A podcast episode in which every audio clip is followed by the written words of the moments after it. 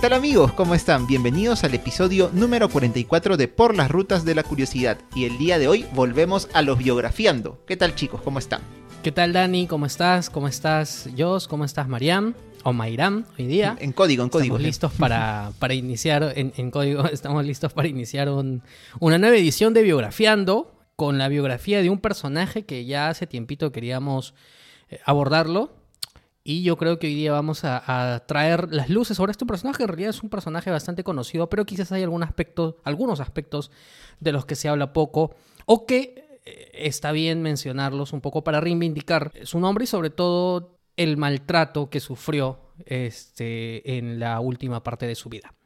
¿Qué tal, Marian? ¿Cómo estás? ¿Qué tal, Jorge, eh, Dani, Jocelyn?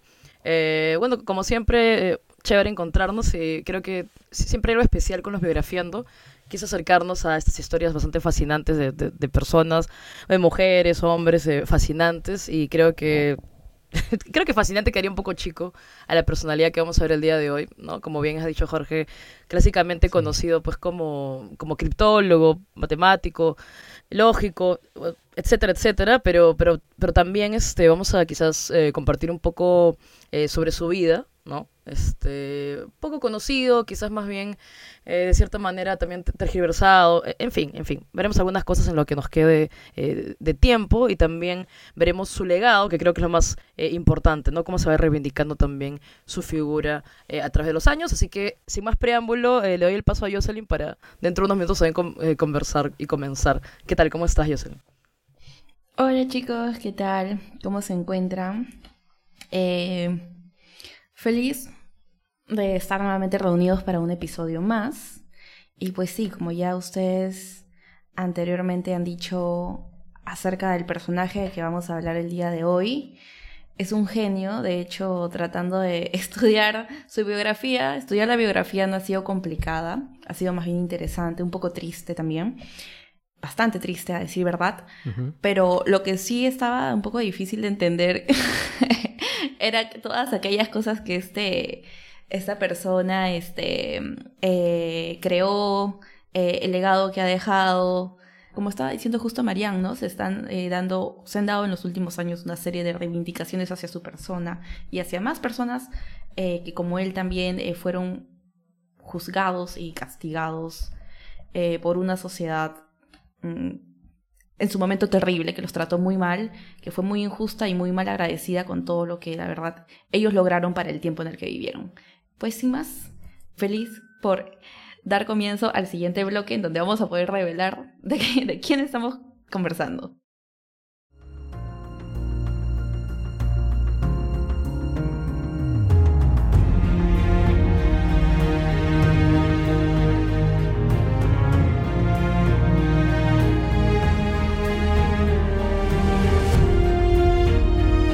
Como Jorge había mencionado al inicio del episodio, Alan Turing es un personaje que hasta cierto punto es bastante conocido, pero sentiría que también hasta cierto punto la historia tampoco le ha hecho justicia del todo. No es que sea un personaje archi recontra famoso como otros que quizá destacaron en ámbitos eh, de otro tipo, como militares, gubernamentales o incluso también científicos, que es el campo en el que él se desarrolló. Pero realmente vamos a ver que la vida de Alan Turing nos va a traer bastantes sorpresas en el sentido de que no solamente eh, hizo grandes aportes a lo que es ciencias como las matemáticas, lo que hoy es la computación, la informática, sino que además vamos a ver que es una vida que va a tener muchos aspectos de los que vamos a hablar. Como mencionó Joss hace un momento, el tema de la injusticia que en su momento se va a cometer con él, que no tiene nada que ver en este caso con su papel como científico, con su conocimiento y otros aspectos ya más ligados a lo histórico, como las guerras mundiales, específicamente la segunda, que vamos a conversar de ello, así que va a estar muy muy interesante.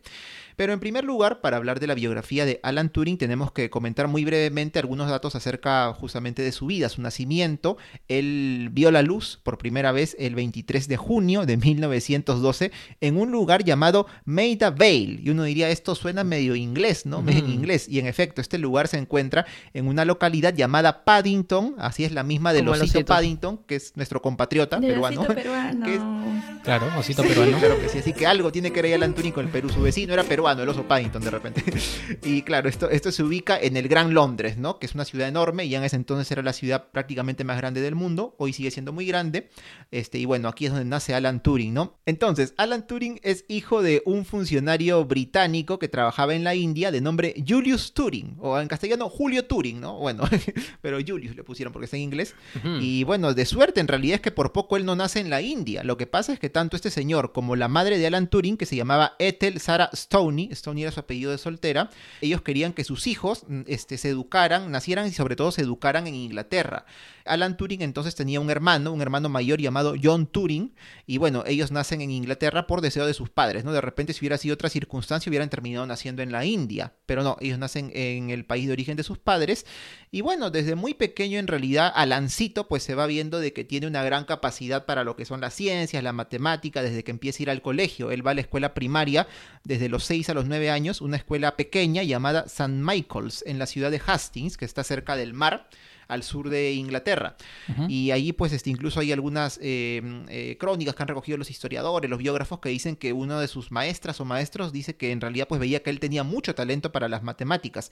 Algo parecido a lo que ocurre cuando él va a la preparatoria, este, de los 10 a los 13 años, una preparatoria llamada la Hazelhurst Preparatory School, en una pequeña villa, una ciudad pequeña llamada Frant, también en Inglaterra. Pero ¿qué pasa cuando él entra a lo que es el internado, de los 14 a los 18 años? Él entra a un internado llamado el Sherborne School, y a diferencia de lo que ocurre antes, que su profesor es pues como el típico niño, ¿no? Que le va muy bien en las materias y lo aplauden, lo miman, dicen que bueno, este chico va a tener un gran futuro. ¿Qué ocurre con Alan Turing? Al contrario, mucha gente en el internado empieza a verlo ya con no tan buenos ojos. ¿Por qué? Porque decían, "Mm, este chico es muy bueno en matemáticas, en números, pero no le gustan los clásicos, la literatura, no, no le entra tanto al, lenguaje. Mm, decían, si tú muchacho quieres ser un- una gran persona, un gran funcionario, tienes que saber de eso. Si solamente quieres ser un científico, bueno, dedícate a la matemática, pues, pero no, pues tiene que estudiar de todo, le decían, ¿no? Sin embargo, debe- debemos decir de que Alan Turing sí tenía una gran predisposición para aprender. De tal manera de que incluso el primer día en que él empieza a ir al internado coincide con una gran huelga que hubo em, en Inglaterra, una huelga de aquellas que todo se paraliza, así como cuando pocas veces ocurrió en nuestro país, en Lima específicamente, que todo se paraliza, transportes, tiendas, no hay nadie en la calle, cierran los negocios, ocurre eso, este, en el primer día de clases de Alan Turing, su primer día de internado. Y él no, dice, yo tengo que llegar como sea. Y aunque la preparatoria estaba a casi 100 kilómetros, o el internado, perdón, él lo que hace es irse en bicicleta hasta allá los 100 kilómetros prácticamente para poder llegar a su primer día de clases. Así que eso es algo bastante loable y nos hace ver un poco también la personalidad de Alan Turing desde que era muy joven. Eh, yo, yo, yo había encontrado un poco sobre, bueno, también sobre los primeros años de, de Alan y de su hermano John, que en realidad había sido, o sea, llamaba mucho la atención cómo, bueno, es- esta, esta brillantez que, que tú mencionas de él, creo que también por ahí encontré que había aprendido a, leer solo eh, después de tres semanas, ¿no? O lo que pasa es que lo interesante de justo lo que le pasa a Alan es más o menos el espacio en el cual se desarrolla, ¿no? Porque tú has mencionado algo bastante interesante, que también por allí este, encontraba un poco de... Luego vamos a compartir como siempre el contenido que son nuestras fuentes del día de hoy, que como bien has mencionado, sus padres pues tenían que regresar a la India, entonces finalmente su hermano y John y Alan quedan bajo la tutela de un matrimonio creo apellidado Ward. Y si mal no recuerdo, este matrimonio que los va a acoger es un coronel retirado y su esposa, y podemos decir que tienen una ideología un poco así eh, victoriana, bien puritana. Ya, entonces es un poco importante también entender en el, en el espacio en el cual ellos se van a, van a crecer, ¿no? Más o menos con este, con este matrimonio. Porque bueno, es un pueblo pues costero, al sureste del país, así a, a unos 90 kilómetros de, de, de Londres, como bien has dicho.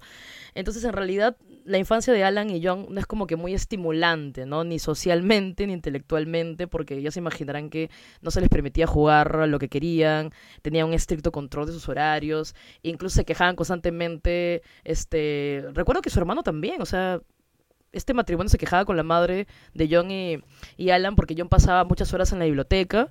Entonces, como que, o sea, ya, más o menos como te, da algunos indicios de, de qué está pasando con estos, con estos este, eh, jovencitos, ¿no? Y creo que quizás como que el punto de quiebre es cuando creo que ya lo has mencionado todo este, Dani, cuando John va a ser internado y más bien Alan sigue como que acompañando a su mamá en las, las ceremonias en la parroquia, que es en la parroquia anglicana. Entonces como que de ahí Alan va manifestando un carácter contestatario, ¿no? O a, a muchas veces también un poco hostil hacia, hacia, los que, hacia los que comienzan a, a, relacionarse con él, ¿no?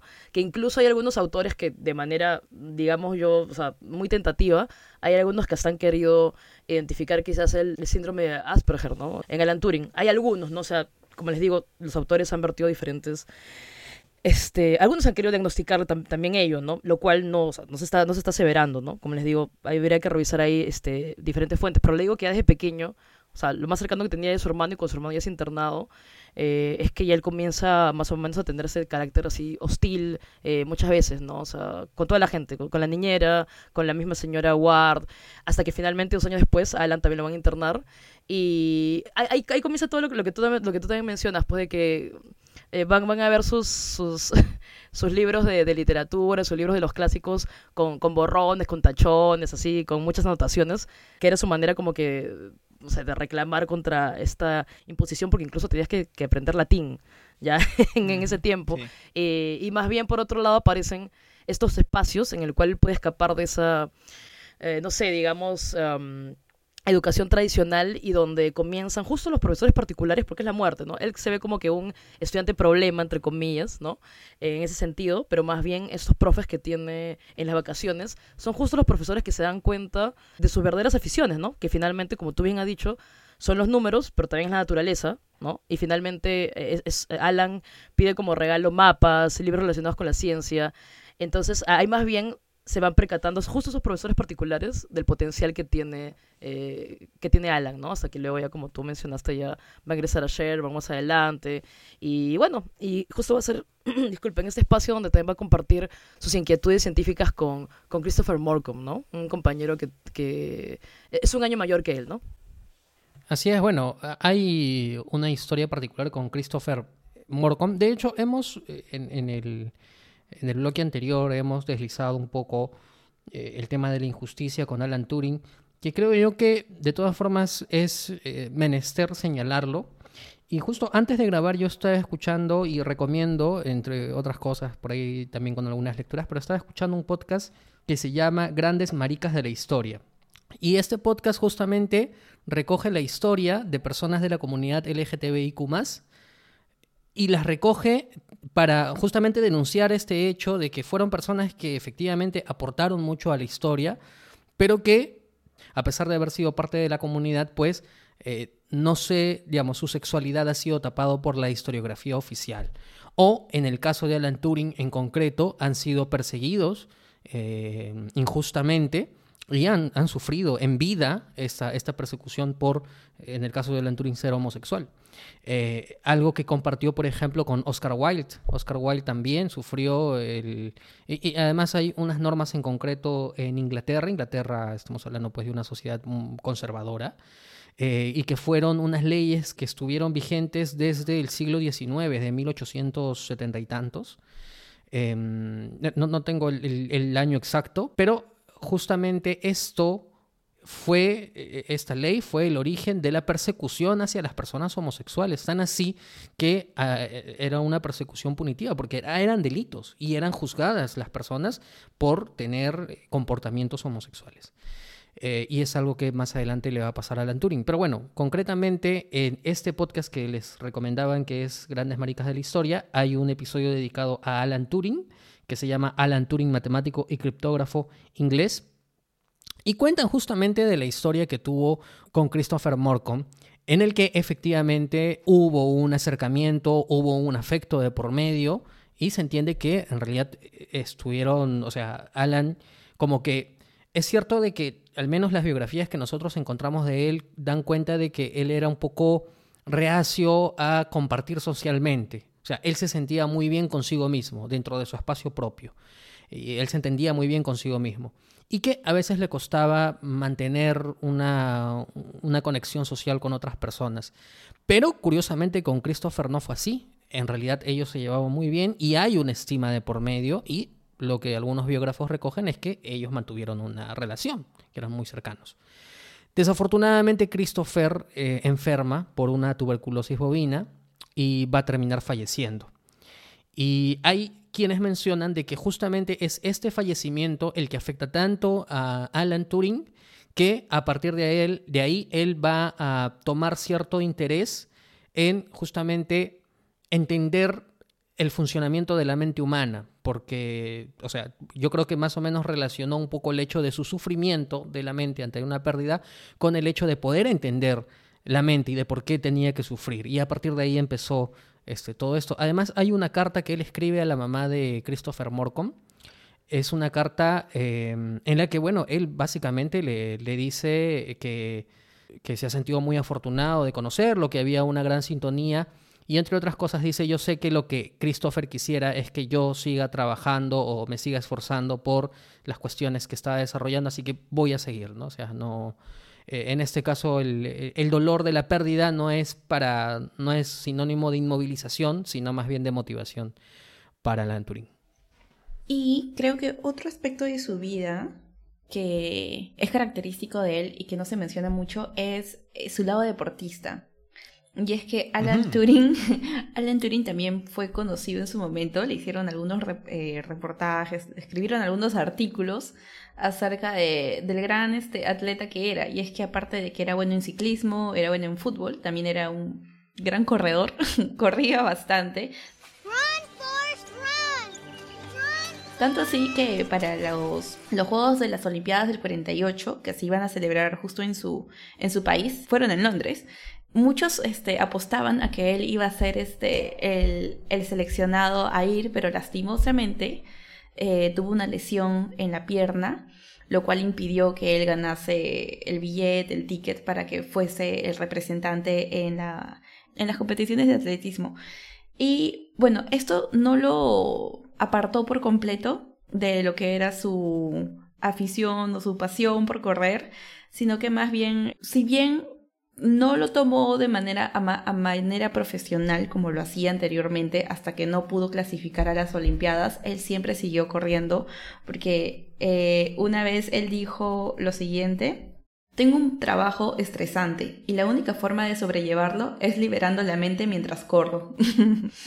y, eran distancias bastante largas, ¿no? Porque ahí este, se corría, pero, o sea, y dice que realmente no le costaba tanto porque corría kilómetros de kilómetros. Este, ya estamos hablando años después, claro está, pero iba, no sé, desde el lugar donde vivía hasta donde tenía que trabajar, que eran como 25 kilómetros y los corría. Wow, 25 kilómetros. Entonces, para darnos... Aparentemente él también declara una vez que él siempre está como que tan abrumado y atareado, eh, bueno, supongo en su cabeza tratando de descifrar tantas cosas que el único momento en el que no pensaba en eso era cuando estaba corriendo. Mm, es como mucha gente ahora, ¿no? Que también dicen, ¿por qué salgo a correr para despejarme un poco, ¿no?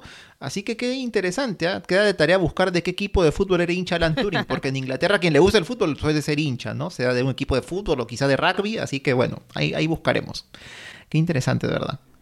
Esta faceta de Alan Turing.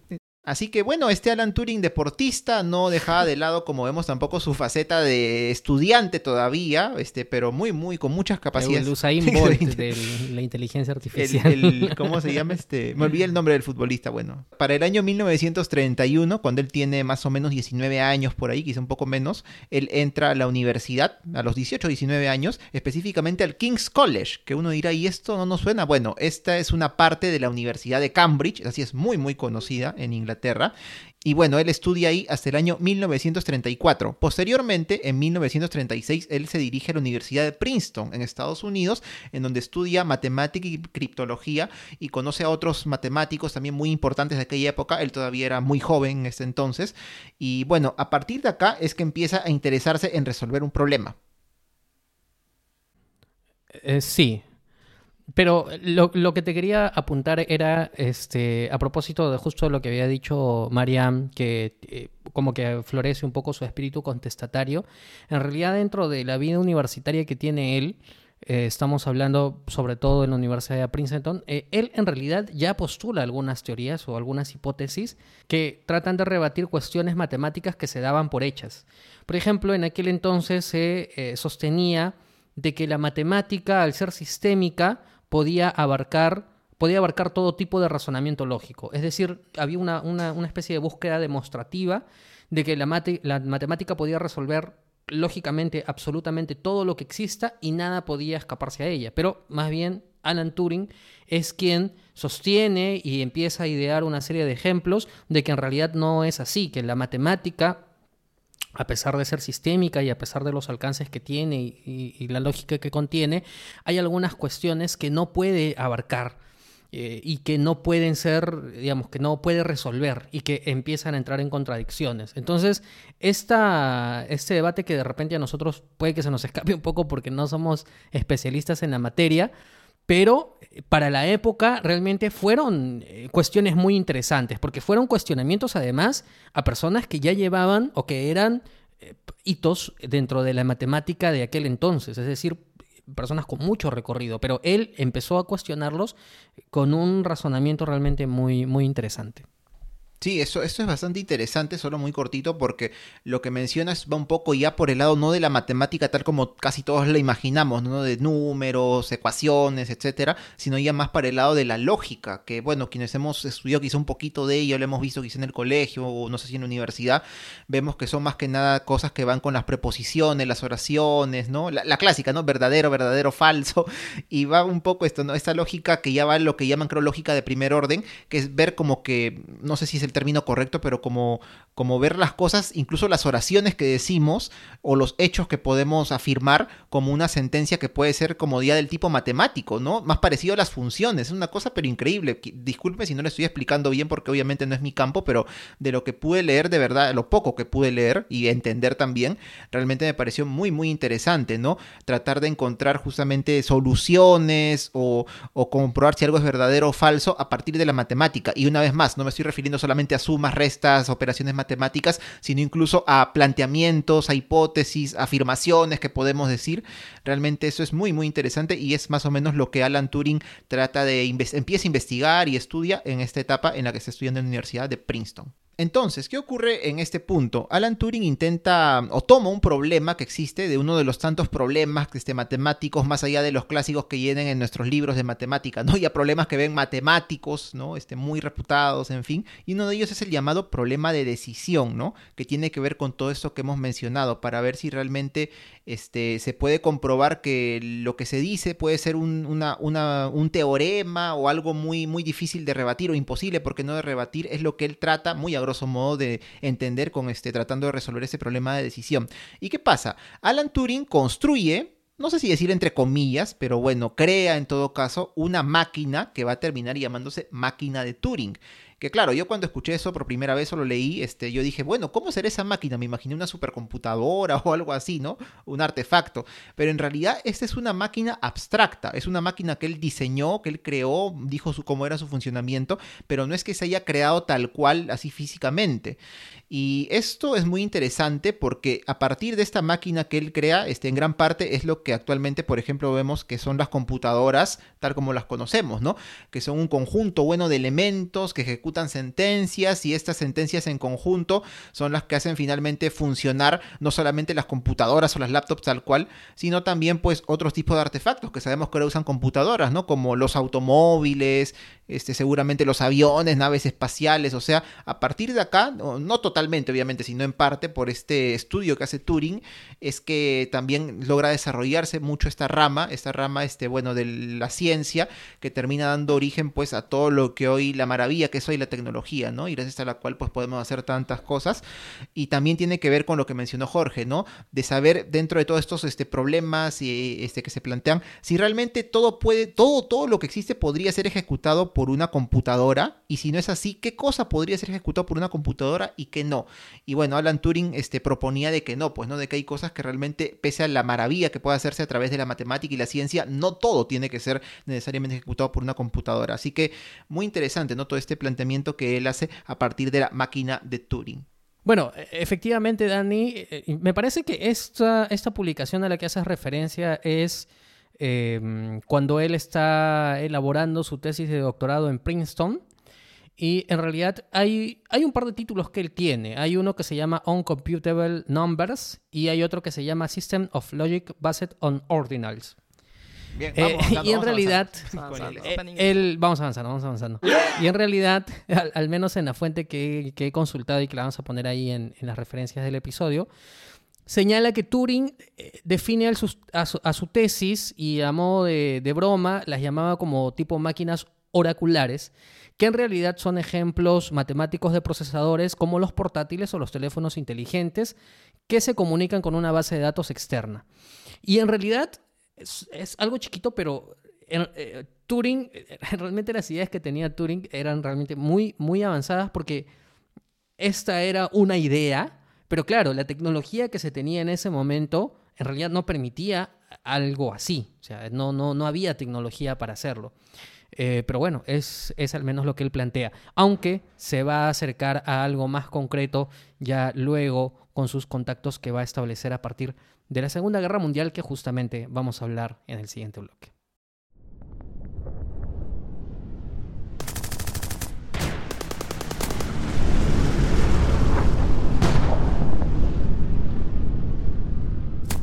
Bueno, una de las cuestiones por las que es más recordado Alan Turing justamente es, y se lo asocia mucho a la máquina Enigma.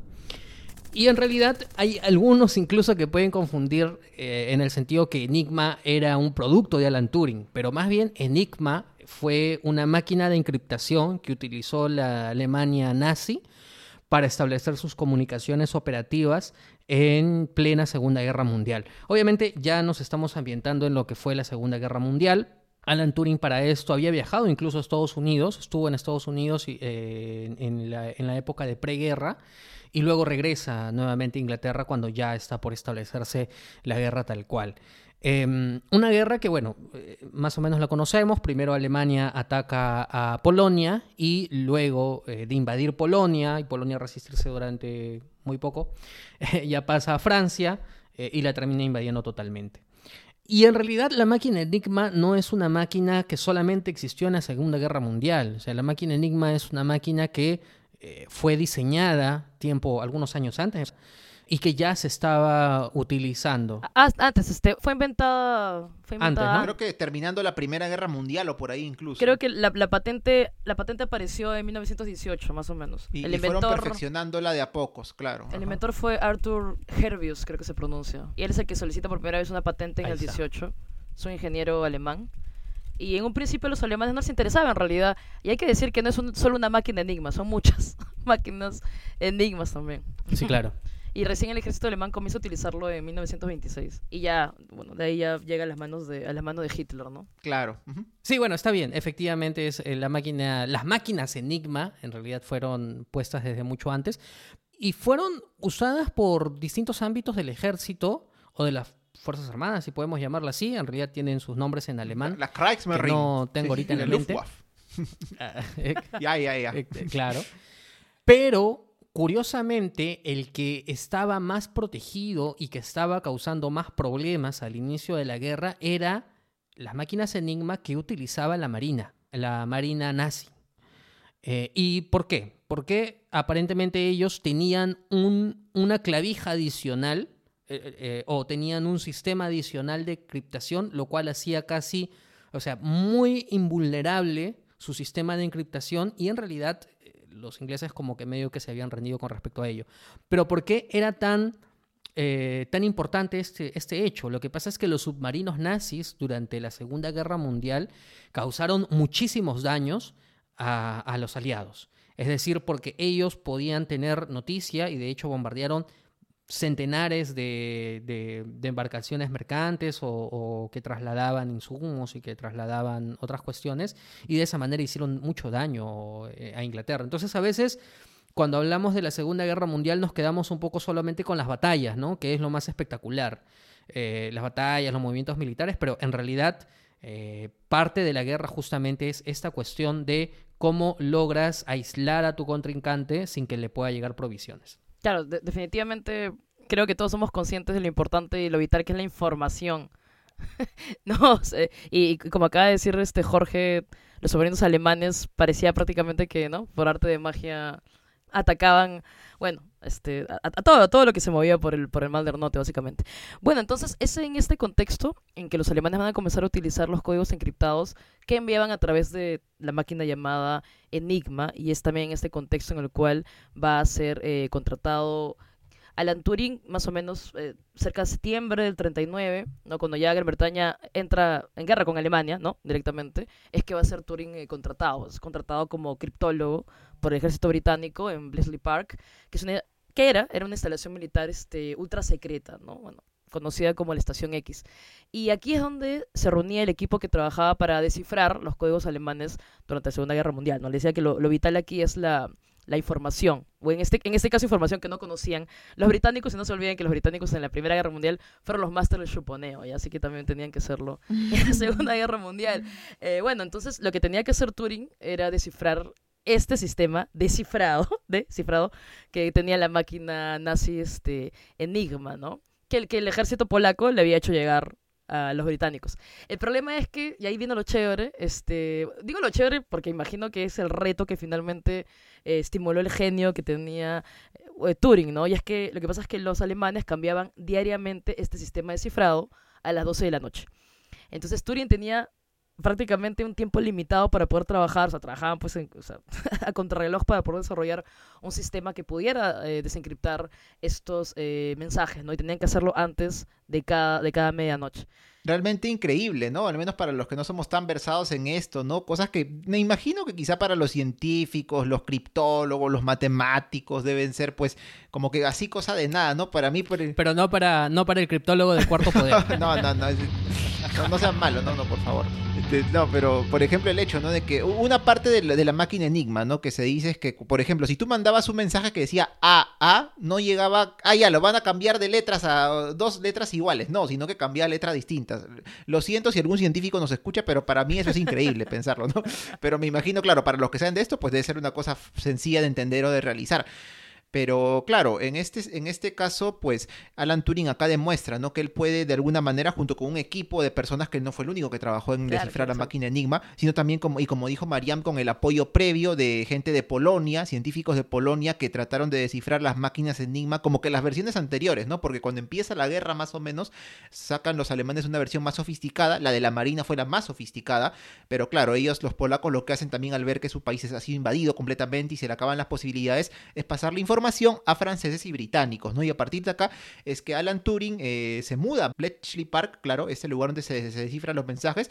¿Cómo lo habrán tratado, no? Lo habrán contratado hasta como cas, como locador al pobre, ¿no? Pero ahí trabajando todo el día tratando de, tratando de descifrar los mensajes. A tal punto, no vamos a explicar obviamente acá cómo funciona la máquina Enigma, más allá de que muy, muy simplemente, Porque no lo, no lo sabemos, es como una máquina de escribir, un poco más, este, más larga que ancha.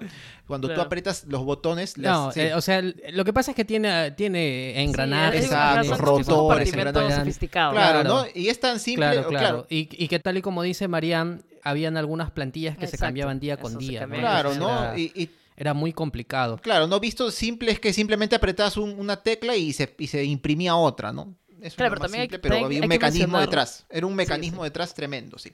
Y también hay que mencionar la máquina que ellos desarrollaron, ¿no? Que es más o menos para fines de los, cuare- de los 39, perdón, fines del 39 y mediados de los 40. La, la bombe, por esa razón te han puesto bombe hoy día, ¿sí o no?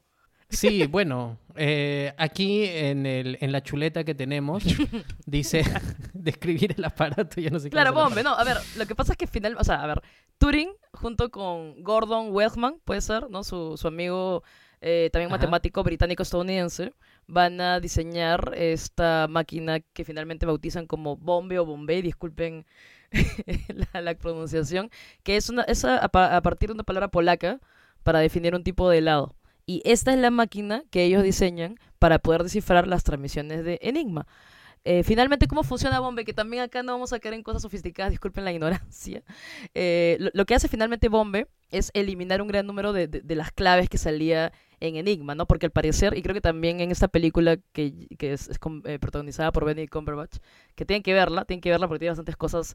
Eh, sí, sí, sí, digamos, digamos que deja poco, poco para la ficción, pero hay bastantes cosas eh, muy, muy, muy este, relacionadas con lo histórico.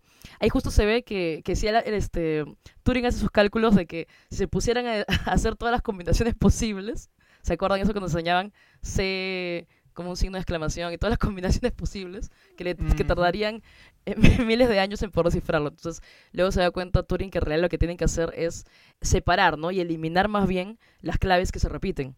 Entonces, esto es lo que va a hacer eh, esta bombe o bombe, ¿no? Elimina un gran número de, cla- de claves del enigma y eso hace que se minimicen las posibilidades para, para descifrar. Entonces, cada posible combinación se ponía en marcha con electricidad, con una cadena de deducciones lógicas. Dios mío, ¿qué acabo, qué acabo de decir, no? Eso, bórralo, que, que ni, ni siquiera puedo simplificarlo. porque- No, pero está bien, yo lo he Ah, ya, entendido. Yo lo he entendido.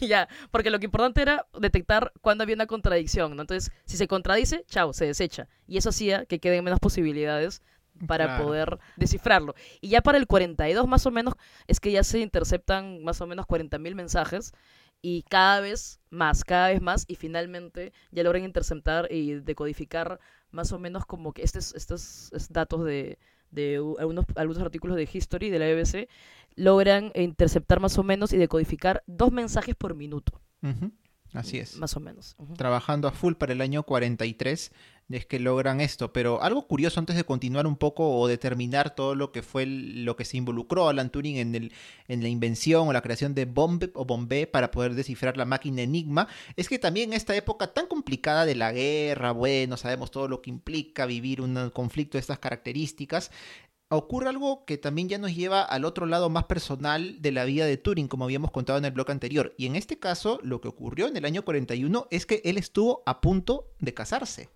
Sí, exacto. Y bueno, yo vengo con la nota romántica de Alan Turing, bueno, para esta instancia de su vida, nada más. Pero sí, va a conocer a una mujer. Esta mujer, de hecho, debió haber sido considerada en su época como una criptóloga, pero lastimosamente el entorno laboral en el que ella se encontraba era muy sexista.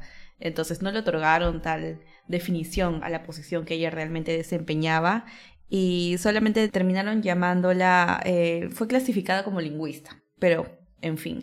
Su nombre era Joan Clark y ella, eh, al igual que Alan Turing, era una persona eh, excepcional, tenía una mente brillante, trabajaron juntos eh, descifrando el enigma, de hecho, pueden ver, como han estado diciendo aquí a lo largo del- de esta explicación de cómo funciona la máquina y este contexto, también lo pueden ver en la película, en la película que justo Mariana había este, mencionado. También ella se presenta ahí, hay un personaje de ella ahí.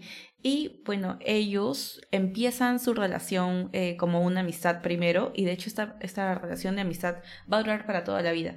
Lo que no va a durar mucho tiempo es el, es el compromiso que tuvieron ya que ambos se, se comprometieron.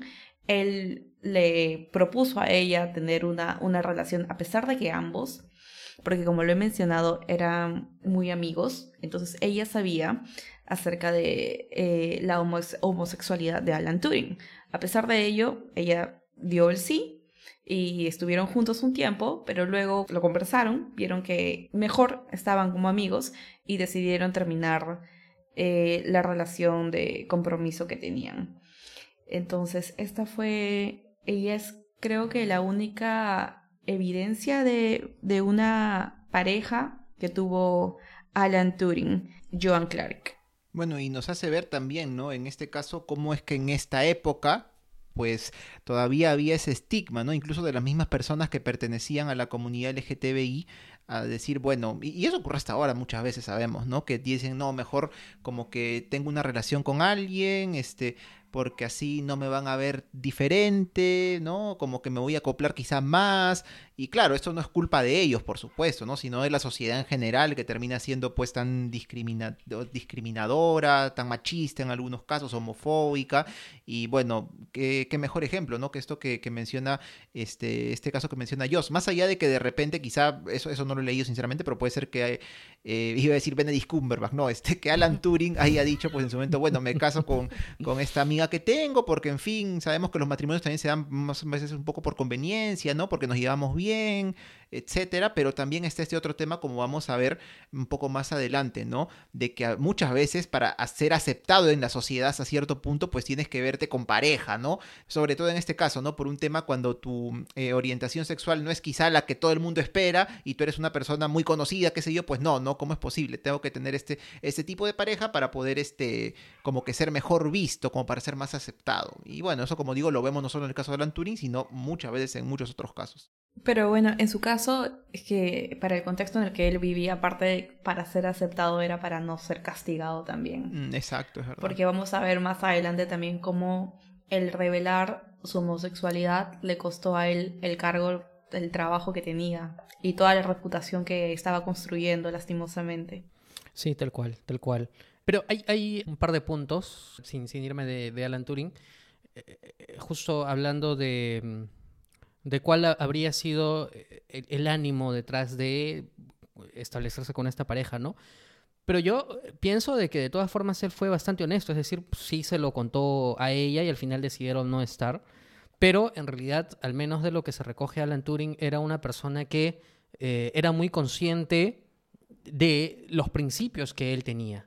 O sea, él en realidad no lo veo yo, por ejemplo, como una persona que únicamente quiera hacer acciones para quedar bien con los demás. O sea, él realmente eh, quería o le daba mucha importancia a mostrarse tal cual es y a defender los principios que él tiene. Por ejemplo, hay un hecho que es poco conocido y que me estoy, estoy regresando un poquito en el tiempo, pero que me parece interesante plantearlo, que, que es que Alan Turing eh, perteneció al ejército británico, es decir, él se inscribió en el ejército británico porque él, eh, antes de entrar a toda la cuestión del criptoanálisis, tenía la convicción, eh, o incluso ya dentro de ello, tenía la convicción de que también podía participar siendo parte del ejército, y cuando entra al ejército, en realidad él empieza a hacer los ejercicios y domina el fusil muy bien, etcétera, etcétera.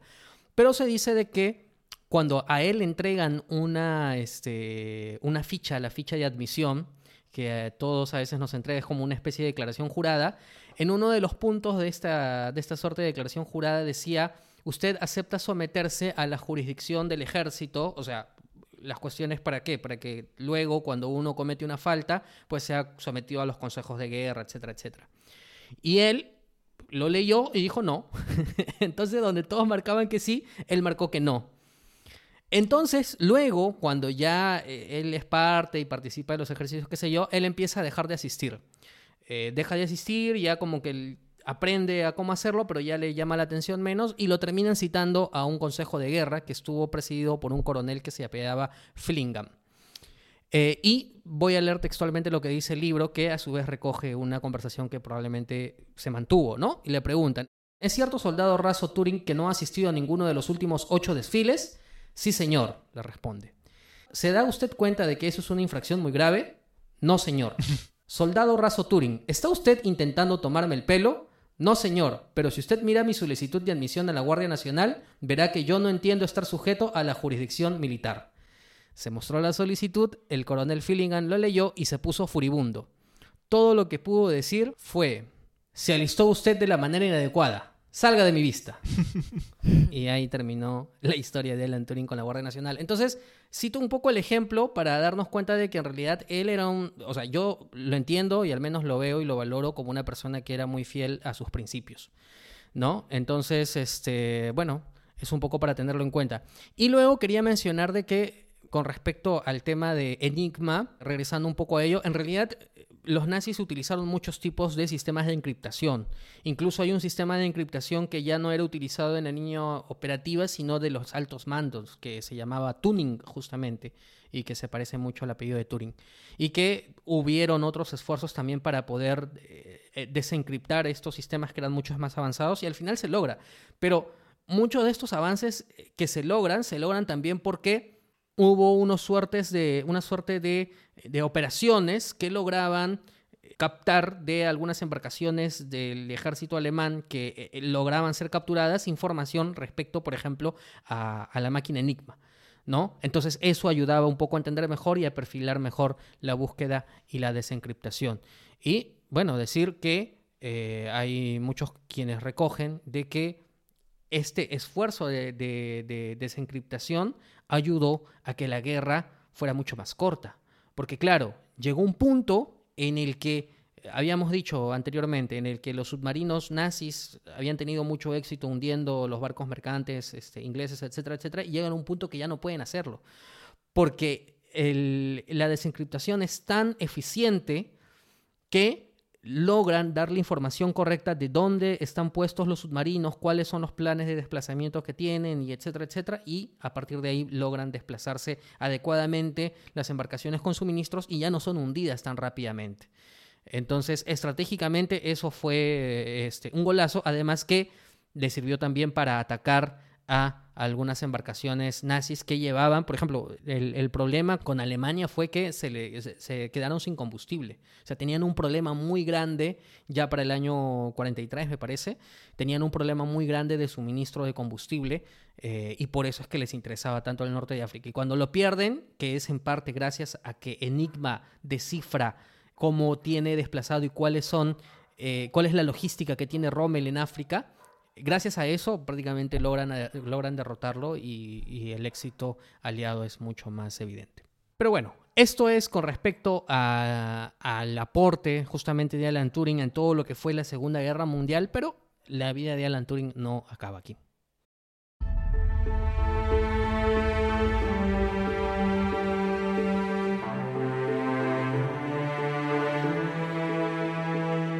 Bueno, en realidad la, experiencia de, Turing con todo este proyecto de Enigma eh, le sirvió bastante porque normalmente cuando uno lee quizás una muy breve, muy breve biografía sobre Turing siempre se lo vincula con la computación, con la informática e incluso en, en épocas actuales que hablamos tanto de la inteligencia artificial también muchos se lo, se lo considera como un pionero en ese aspecto. Y es que mucha gente que trabajó con Turing eh, manifestaba pues que, que él sí tenía esta idea de crear incluso un cerebro, ¿no? Pero un cerebro, eh, o sea, una computadora que finalmente eh, realiza las actividades que realizaba un cerebro. Entonces, por ejemplo, también dentro de los proyectos que nacieron luego de, del trabajo de la máquina Enigma, por ejemplo, estuvo Colossus, que era todas estas máquinas que empiezan a funcionar justo días antes del día de y que es básicamente, como les digo, ese trabajo de, computadoras electrónicas, ¿no? En verdad, Turing también, que lo conocemos como matemático, se interesó mucho por aprender electrónica, porque es lo que él quería hacer. O sea, por un lado estaba toda esta idea de, tener su propio texto secreto, y aquí entra, por ejemplo, uno de sus asistentes en esta época, que era, creo que era Donald Bailey, y Donald Bailey es el que justo menciona de que dentro de las ideas que, tenía Turing era pues la de crear, como les digo, un cerebro que en realidad es una máquina, la llamada máquina universal, ¿no? Por ahí van a encontrar también ese tema de la máquina universal. Lo que él quería es que esta máquina universal adquiriese y exhibiera las facultades de la mente humana, ¿no? Siempre esa idea de, de esta complejidad de la mente humana simplificarla, entre comillas digo simplificarla porque en realidad es eh, mostrarla en lenguaje matemático, ¿no? Lo que actualmente es el código binario con el cual funciona eh, las computadoras, ¿no? Entonces, esa era la idea, más o menos creo que para el 44, Bailey, que es su, asistente, es que Turing le, confía esta idea de que quiere construir un cerebro, que no es otra cosa, como les digo, de esta máquina eh, universal. Hay que tener en cuenta, pues, que imagínense, o sea, 44, 45, o sea, diseñar una computadora sería muy limitado, ¿no? Porque no existían los componentes electrónicos y la tecnología que tenemos, por ejemplo, en la actualidad.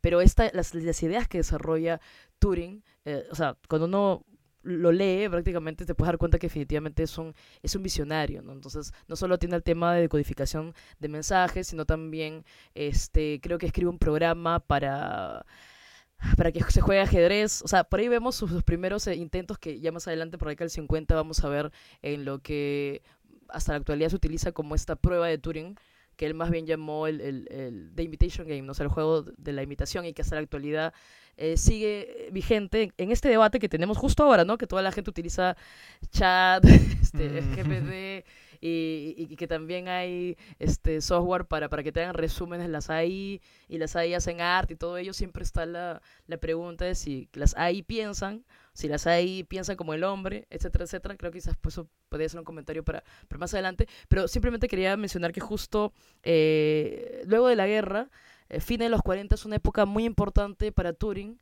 porque Turing más o menos para el 47 regresa al mundo académico, regresa a Cambridge, comienza a estudiar neurología y fisiología, básicamente ya para fin de los 40, y de ahí nacen estos escritos pioneros de lo que actualmente hablamos de redes neuronales, en fin, me interesa mucho el aprendizaje, no siempre relacionando los procesos eh, del cerebro y luego para poder llevarlos al mundo de, de la computación, por decirlo así, por decirlo así. Y, y sin contar que hay muchos escritos que no, no, no vieron la luz de Turing y solo quedaron en netamente este apuntes, ¿no? Entonces les decía que es, es interesante este regreso de Turing a la escena académica porque sí, estamos cerca como que a la parte triste, pero digamos que tuvo al menos como que un, un pequeño renacimiento, ¿no? En este final de los 40, con, este, y, y, bueno, regresa a su grupo de amigos y en su grupo de amigos nunca fue un secreto que él era homosexual y más bien comienza a mostrar su homosexualidad ya de manera abierta. Incluso uno de sus estudiantes de matemática, creo,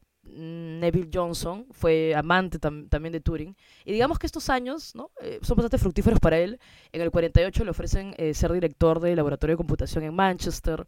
Y, bueno, ¿no? O sea, él no está quizás muy activamente participando en estos proyectos de construcción de computadoras, pero él sí está detrás de toda la programación.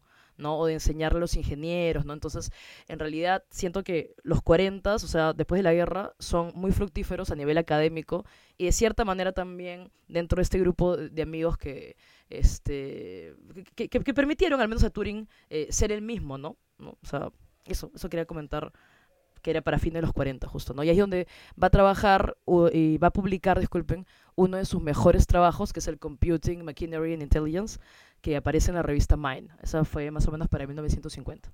Si es que está otro trabajos por los que es conocido Turing, que ya son post Segunda Guerra Mundial, que tienen más que ver con ese tema pionero, más que en sí inteligencia artificial, que tienen que ver con la prueba o test de Turing, ¿no? Esto que él crea para ver si en, en un entorno determinado una persona puede darse cuenta si está interactuando con otra persona o de repente con una máquina, con una computadora. Claro, a través de interfaces tipo un teclado, ¿no? Que se una pantalla de esta manera pero nos hace ver, ¿no? como dices, ¿no? Los chats actualmente, los bots que nos responden, este, y que al comienzo quizá uno no se da cuenta cuando no es muy versado en esto, y hasta que mira y dice, oye, este, este chat que me están respondiendo es un bot, ¿no? No es una persona. Entonces, según Turing, no, sería considerada una, claro, no sería considerada una computadora entre comillas inteligente, porque lo que postula este test de Turing es que para que una computadora sea considerada entre comillas inteligente, tiene que ser indistinguible la forma en que responde de la de un ser humano.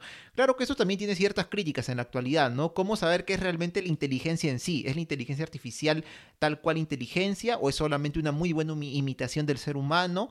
Lo que es cierto es que todos estos estudios que hizo Alan Turing junto con otros científicos son aplicados, por supuesto, en la actualidad de una forma u otra, ¿no? En estos bots que mencionamos, en lo que son los CAPTCHA, ¿no? Que cuando tratamos de loguearnos en una página, una plataforma y nos piden este, identificarnos de alguna manera más allá de la contraseña, eh, los asistentes virtuales de voz también, ¿no? Que te responden o que obedecen lo que tú les dices, tienen mucho que ver con este campo de la inteligencia artificial en el que Turing fue realmente un pionero. Ahora, un dato un poco, bueno, debo decir que debe haber sido triste, ¿no? Pero comparado a lo que le pasó a Turing en toda su vida, como vamos a ver ya dentro de un momento, es, bueno, resulta también curioso, ¿no? Que, ¿Qué ocurre? Él en un momento también no la pasó, no la pasó bien, porque terminó prácticamente perdiendo sus ahorros durante la guerra mundial. Porque claro, cuando llega la guerra, eh, dentro del trabajo que él hace y todo, como mucha gente se preocupa, oye, ¿qué pasa si realmente perdemos la guerra? ¿Qué hago con mi dinero, mis cosas? Y lo que él hace, se, se dice, es que cambió gran parte o todos sus ahorros en dos barras enormes de lingotes de plata, de 90 kilos las dos, 45 cada una me imagino. Y él lo que hace es, dice que la página que hemos encontrado, estamos dejando la referencia, es una página en inglés del Reino Unido, oficial del Reino Unido, dicen que él lo que hace es meter los lingotes en un cochecito de bebé, llevarlo a un lugar como un jardín, un bosque, algo así, y enterrar los lingotes seguramente con la esperanza de que si la guerra terminara, pues él venir a rescatar sus ahorros, ¿no? Transformados en lingotes de plata. Termina la guerra y cuando él regresa, empieza a desenterrar y no encuentra nada finalmente, ¿no? Y, hacen finalmente un comentario irónico, una de las páginas que hemos encontrado que mencionan esta anécdota um, triste, bueno, dentro de todo, que dicen que el gran criptoanalista no se pudo descifrar a sí mismo, ¿no? Tanto que encontró que descifró y él no pudo encontrar dónde dejó sus ahorros. Esos 90 kilos de plata que sin considerar pues las, la inflación, digamos, ¿no? Y estos este, temas propios del entorno, a la actualidad, considerando que una onza de plata cuesta 20 dólares aproximadamente, 20 dólares 60, en ese momento él debió haber perdido al cambio de hoy 65.700 dólares en ahorros que obviamente no es una ah, cantidad pequeña de dinero, imagínate. Es prácticamente media jubilación, quizá una jubilación completa, ¿no? Pero bueno, es parte de lo que ocurrió con Alan Turing también. Y bueno, eso sí, como llegamos a, al momento más triste de, su vida, diría yo, y todo ocurrió por un accidente. Básicamente, él sufre de un robo en su casa, esto es para enero de 1952, y cuando se acerca a reportar el robo de su casa, la historia termina volteándose por alguna razón y él termina eh, confesando en este lugar acerca de su homosexualidad. Por contar acerca de él es que él va a tener que sufrir una condena esta condena, eh, que justo la que Jorge estaba mencionando al principio del programa, ¿no? Que se instaura en el siglo XIX, que de hecho deja de, de, tener función, me parece, para el 1967. Eh, pero bueno, cuando... tiempo? Sí, pero a él le sucede esto en el 1952. Entonces él es condenado en ese momento por prácticas homosexuales, lo cual era considerado, así como lo dije, un delito en el Reino Unido, esto hasta el año del 1967. Aparte de la condena que recibió, también eh, él tuvo que aceptar inyecciones de estrógeno para anular su líbido. Creo que, la, creo que canjeó la condena por eso, ¿no? Por las inyecciones que mencionas. Sí, creo que sí. O algo así, sí. Y a esto también se le conoce como una castración química. De hecho, hay como que relatos acerca de las que él cuenta de cómo es que cuando él sale de, esta, de estos procedimientos, eh, súper triste, la situación que le tocó afrontar en este momento a a Turing. Y bueno, además de esto también él va a perder su trabajo como consultor en criptografía y le impiden la entrada a Estados Unidos. Luego de este triste suceso van a pasar dos años más, el 7 de junio de 1954, justo poco antes de cumplir 42 años, él se encuentra en su casa, un día normal, y él tenía una ama de llaves. Esta ama de llaves en la mañana se va a fijar a su habitación cuando abre la puerta lo encuentra a él con la cabeza eh, en la cama, es decir, con la cara en el colchón básicamente, y que eh, tenía espuma en la boca. Lo que los reportes policiales dicen en la época y como dijeron que él había muerto es que había sido por un suicidio, que él había consumido cianuro.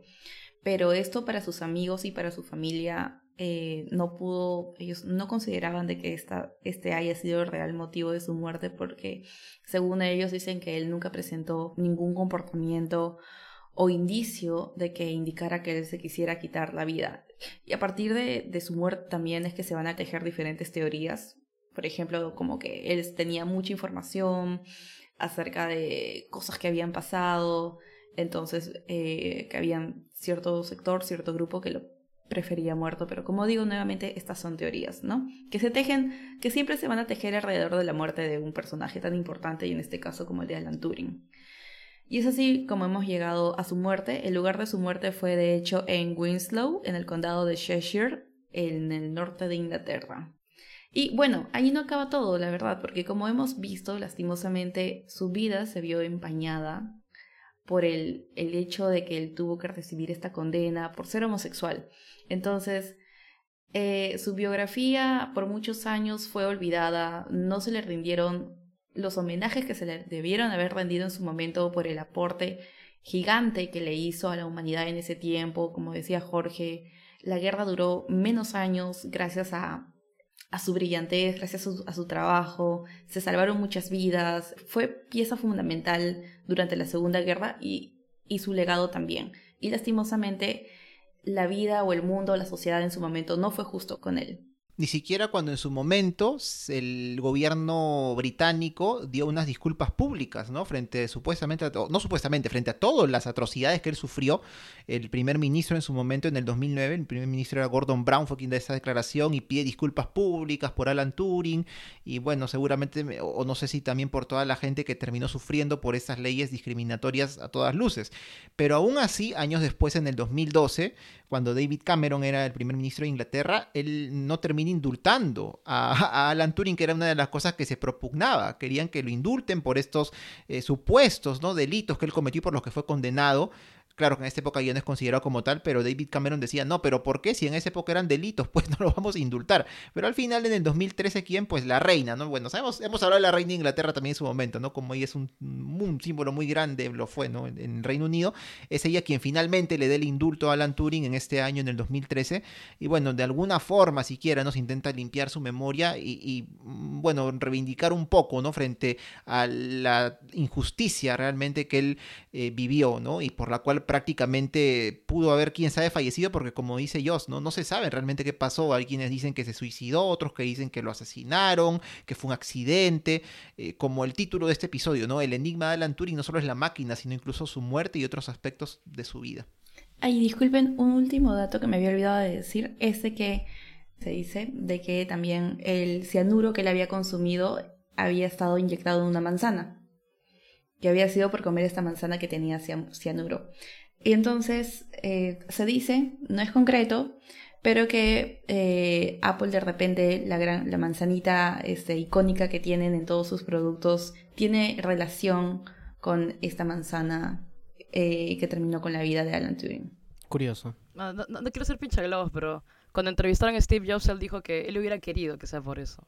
Ah. Pero no, porque, porque incluso el primer, ah, el primer logo de Apple tenía, tenía los colores muy, muy similares a la bandera del orgullo, ¿no? Pero cuando le preguntaron a ellos, porque es como que encajaba perfecto, ¿no? De cierta manera para la reivindicación, él dijo que le hubiera gustado cuando le consultaron, pero, pero bueno, que no, que lamentablemente no se, eh, no se dio, ¿no? O sea, yo lo único que, lo último que quería este comentar es que creo que Alan Turing no es quizás la única persona, y espero que más adelante también podamos hablar en el podcast, de, de, muchos, eh, bueno, no solo científicos, no también puede ser literatos, artistas, en fin, que lamentablemente su genio queda pues este eh, opacado por, por el escándalo opacado por la injusticia, la indiferencia, como, como ustedes han, han mencionado. ¿no? una cosa es la controversia, pero otra cosa es que incluso luego antes de, ¿no? creo que el indulto final de la reina se debió a que se hicieron investigaciones posteriores que finalmente concluyeron que no fue un suicidio, ¿no? Entonces definitivamente es algo este escandaloso si, si uno quiere si uno quiere pensarlo, ¿no?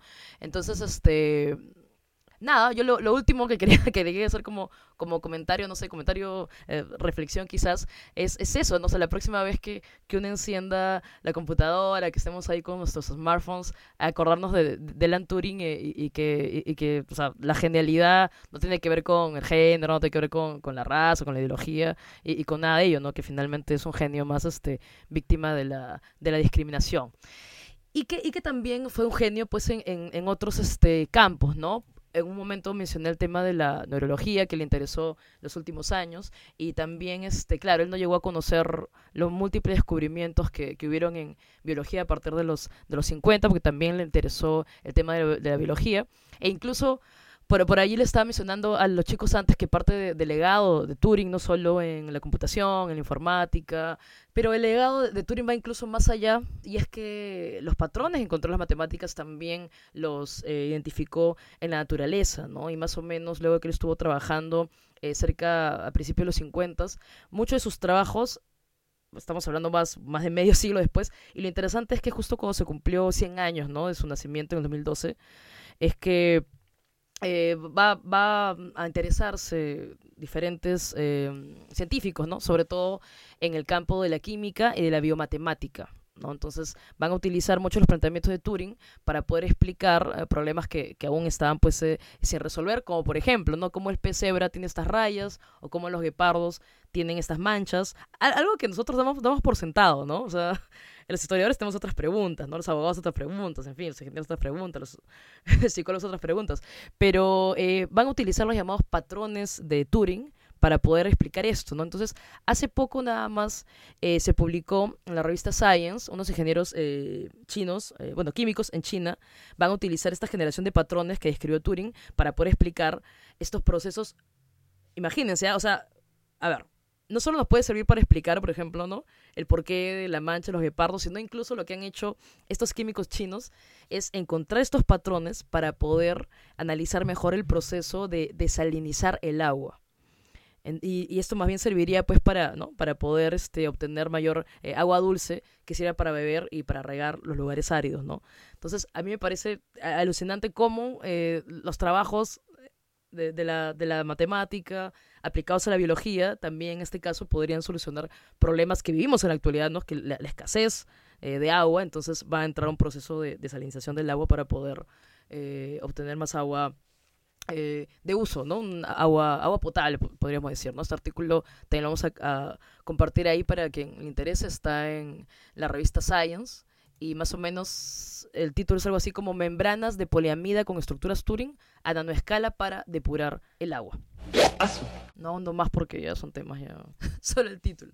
Sí, está fantástico y bueno, en realidad da cuenta da cuenta del genio, ¿no? Da cuenta del genio porque es un estudio que a, su vez eh, se va expandiendo. O sea, él ha dejado sentado muchas bases y fue un adelantado a su tiempo además. un visionario, pues, ¿no? En diferentes campos de... Sí, un, un visionario total. Es un visionario total. Mucho de lo que se hace hoy en día está basado en los principios que él en su momento estableció. Y con respecto al perdón que obtuvo, eh, justo estaban ustedes mencionando este, las disculpas públicas y luego el indulto que recién se dio en el 2013. Hubo un cuestionamiento también cuando se le dio el indulto en el sentido de que, claro, a él se le da el, indulto por haberlo este, sentenciado por, su condición de homosexual, porque es Alan Turing, pero ¿qué pasó con todas las personas que en su momento fueron sentenciadas también por ser homosexuales, pero que no eran Alan Turing? Y es en el 2017, si mal no me equivoco, que por fin se emite una ley en la que se indultan a todas las personas que han sido sentenciadas bajo esta, esta norma de 1800 y tanto, pero tiene sus peros, como todo, todas estas normas, que solamente se habían indultado, se había, sí, se había indultado este, a las personas que ya habían fallecido o sea, las personas que ya habían fallecido. Pero las personas que todavía seguían vivas y que habían sentenciado en su momento, tenían que ir a mesa de partes a realizar el trámite correspondiente y además tenían que probar una serie de cosas como que su relación no fue con un menor de edad. Así que, bueno, eh, es una cuestión que está ahí. Yo creo que el biografiando ha servido un poco para hablar de la vida de, Alan Turing. Espero que no, no haya sido un episodio tan críptico. en el sentido de que hemos eh, intentado acercarnos y, bordear todo lo que él hizo dentro de nuestro entendimiento, pero quizás eh, con la idea con la que nos vamos del episodio es justamente el genio que fue, lo importante que fue para la civilización en concreto, porque es un inglés que aportó al, al, esfuerzo inglés de la Segunda Guerra Mundial, pero en realidad su aporte no solamente ha servido a Inglaterra, sino ha servido a la civilización en su conjunto eh, y eso es algo que hay que valorar eh, con justa razón y valorar también el hecho de que fue injustamente sentenciado, injustamente tratado por su condición eh, de ser homosexual, lo cual no debería ser así, pero bueno, es. Y bien, de esta manera llegamos al final de esta edición de Biografiando, como siempre por las rutas de la curiosidad, agradecer a todos quienes nos escuchan, a quienes nos apoyan en Patreon también, muchas gracias. Y bueno, no nos vamos sin comentarles los ruteros donde pueden escuchar este podcast. Nos pueden escuchar en nuestra página web por lasrutas.com, por Spotify y Apple Podcasts. Y también nos encuentran en redes sociales. Nos encuentran en Facebook e Instagram como por las rutas de la curiosidad y en Twitter como arroba por las rutas 1. Muy bien, ruteras, ruteros, nos reencontramos en la próxima edición, edición 45 de Por las Rutas de la Curiosidad. Hasta entonces. Chao.